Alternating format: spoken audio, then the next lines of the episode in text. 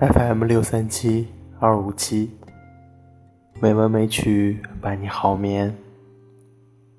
亲爱的朋友们，大家晚上好，我是主播小黄。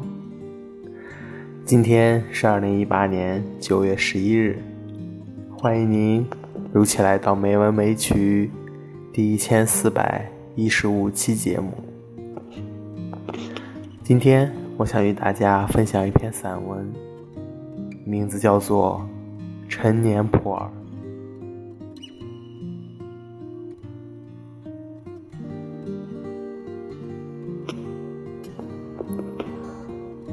虽然移居异国，不一定就叫流浪，但纤细如他，眉睫之间似乎。也沾了草屑芒花。三年不见，他胖些，倒是做了媳妇儿，尚未揉成妈妈的胖法。我还是瘦，在昂贵的单身生活里，努力想长出昂贵的肉，但似乎抵不过风干日晒的那种瘦法。约在朋友的婚宴上见面，一闪光鲜的人群攒动，眼前晃过许多珠宝，像沸水上浮着粉圆。尤其在连射纸炮声中，我来迟了，一向来迟，看不到熟悉的脸，觉得一切欢乐与我无关。正打算逃到另一个热闹的街头，找一家冷清的咖啡店与自己交谈，忽然就看见了他，以同样迷茫的神色，正在人群之中搜索。于是，像大学时候一样，两个来迟的学生躲在走廊边，拿不定主意：进去乖乖上课呢？还是溜到福利社买个茶叶蛋，躺在草坪上晒冬天的太阳。通常他会基于一种责任感选择前者，而我依旧照例不愿辜负自己的浪漫，并且发作似的以抒情的天赋鼓动他叛变。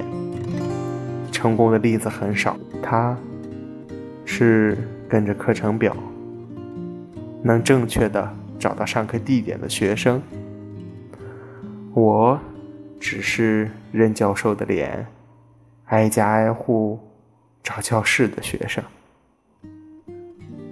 虽然结论差不多，不知道黑板上为什么不写一个字，或者写了那么多字干什么？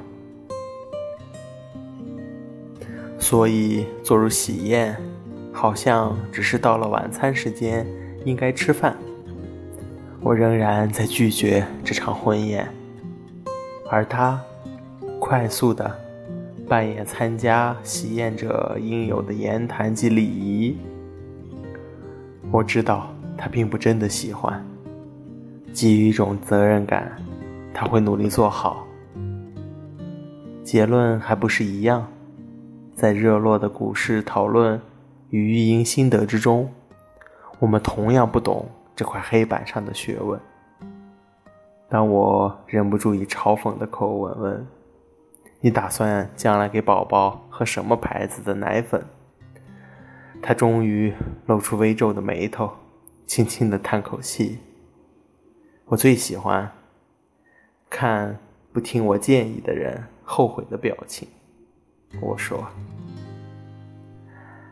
哀悼席散，躲入另一个茶言氤氲的小室里，彼此的真面目才流散出来。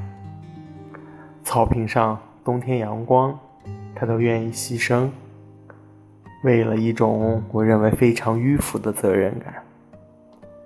如今异国的阳光非常充足，而他再也不会有曝日的浪漫。”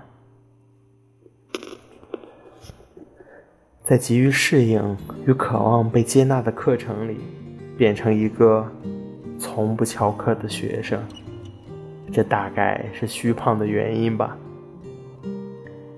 家乡里坚持浪漫的朋友越来越少，除了我，仍旧横冲直撞的到无人的滩头找自己的影子打架。这就是干瘦的原因吧。在浪漫与责任的抉择里，就像清茶与普洱的争辩一样，选择清香与喉韵，势必要拒绝发酵的过程，独自担负伤胃的后果。仔细酝酿的陈年普洱，据说十分润胃。但也必须忍受那不知是香醇还是发霉的茶味。茶罐不管装什么茶，都叫武夷，盖子很紧。像择善固执的人，必须用力扯、拉、拖、拔、转，他大叫一声“砰”，打翻茶叶了。现在装空气，它也叫武夷，我佩服他。